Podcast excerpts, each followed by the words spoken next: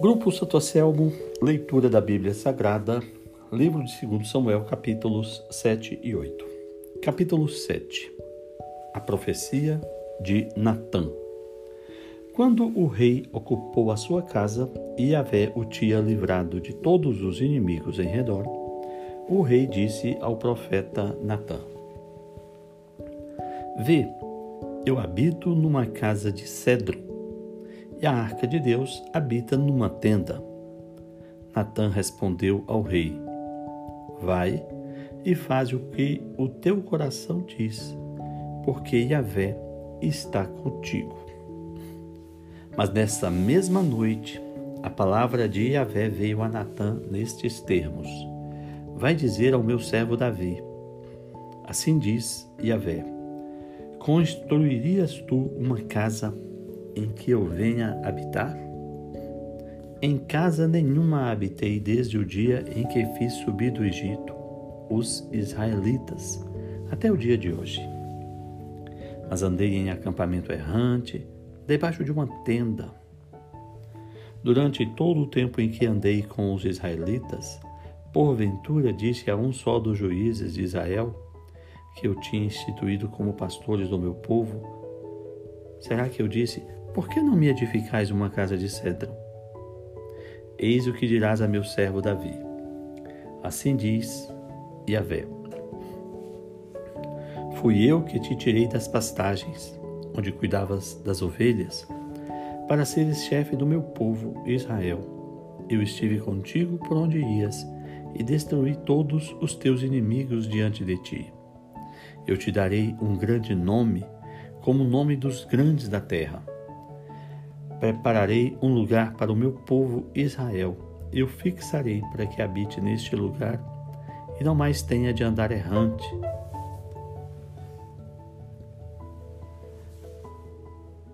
E não mais tenha de andar errante, nem os perversos continuem a oprimi-lo como antes. Desde o tempo em que instituí juízes sobre o meu povo de Israel. Eu te concedi o repouso diante de todos os teus inimigos. E a te anuncia que ele te fará uma casa. E quando os teus dias estiverem completos, vieres a dormir com teus pais, farei permanecer a tua linhagem após ti, aquele que terá saído das tuas entranhas, e firmarei a sua realeza. Será ele que construirá uma casa para o meu nome, e estabelecerei para sempre o seu trono. Eu serei para ele um pai, e ele será para mim um filho. Se ele fizer o mal, castigá-lo-ei com vara, vara de homem e com açoites. Minha fidelidade não se afastará dele, como a tirei de Saul, que afastei de diante de ti. A tua casa e a tua realeza subsistirão para sempre diante de ti, e o teu trono se estabelecerá para sempre. Natã, então, comunicou todas essas palavras e toda essa visão a Davi. Oração de Davi. Então o rei Davi entrou e ficou diante de Yahvé e disse: Quem sou eu, Senhor Yahvé? E qual é a minha casa para que me trouxesses até aqui? Mas isso é ainda pouco aos teus olhos, Senhor Yahvé. Tu falaste em favor da casa do teu servo para um futuro distante. Essa é a lei do homem, Senhor Yahvé. Que mais poderia ainda dizer-te, Davi? Pois tu mesmo conheces o teu servo, Senhor Yahvé. Por causa da tua palavra e segundo o teu coração, tivesse esta generosidade de instruir o teu servo. E outro Deus além de ti somente, como ouviriam os nossos ouvidos? Como o teu povo de Israel, há outro povo na terra a quem um Deus tivesse ido resgatar para fazer dele o seu povo, para dar-lhes nome e fazer-lhes coisas tão grandes? Agora, Senhor Yahvé, guarda para sempre a palavra que disseste a teu servo e a sua casa Estabelece para sempre e age como dissestes. O teu nome será exaltado para sempre, e dirão: Yahvé dos exércitos é Deus sobre Israel. A casa do teu servo Davi subsistirá na tua presença, porque foste tu, Yahvé, Deus de Israel, que fizesse essa revelação ao teu servo.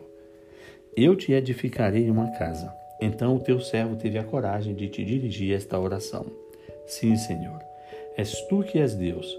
As tuas palavras são verdade, e tu disseste ao teu servo esta boa palavra. Consente, pois, em abençoar a casa do teu servo, para que ela permaneça para sempre na tua presença, porque és tu que tem falado. E é pela tua bênção que a casa do teu servo será abençoada para sempre. Capítulo 8 As guerras de Davi. Aconteceu depois disso que Davi venceu os filisteus e os sujeitou.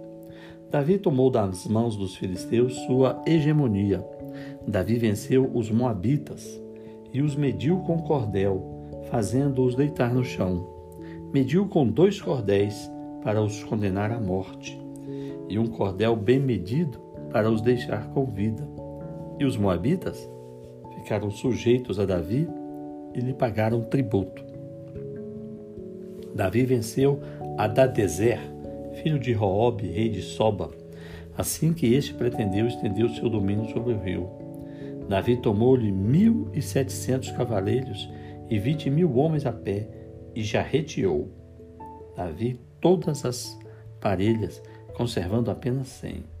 Os arameus de Damasco vieram em socorro de Adadezer, rei de Soba, mas Davi matou vinte e dois mil homens dos arameus. Depois Davi instalou prefeitos no Arã de Damasco, e os arameus se tornaram súditos de Davi e lhe pagaram tributo onde quer que Davi fosse, Yahvé lhe dava vitória. Davi tomou escudos de ouro que os servos de Adadezer usavam e os levou a Jerusalém. De Tebá e de Berotai, cidades de Adadezer, Davi carregou uma grande quantidade de bronze. Assim que Tou, rei de Emat, soube que Davi tinha vencido todo o exército de Adadezer, mandou seu filho Jorão, o rei Davi, para o saudar e o felicitar por ter feito a guerra a Adadezé e o ter vencido, porque Adadezé estava em guerra com Tou.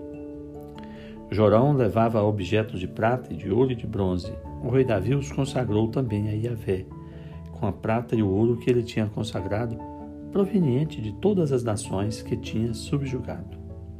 Arã, Moabe, os Amonitas, os Filisteus, Amaleque, e provenientes também do despojo tomado de Adadezer, filho de Roob, rei de Soba. Davi aumentou sua fama quando venceu os arameus no Vale do Sal, em número de 18 mil. Estabeleceu prefeitos em Edom, e todos os edomitas, edomitas ficaram sujeitos a Davi. Por toda parte aonde chegava, e Yahvé concedia vitória a Davi a administração do reino. Davi reinou sobre todo o Israel, exercendo o direito e fazendo a justiça a todo o povo.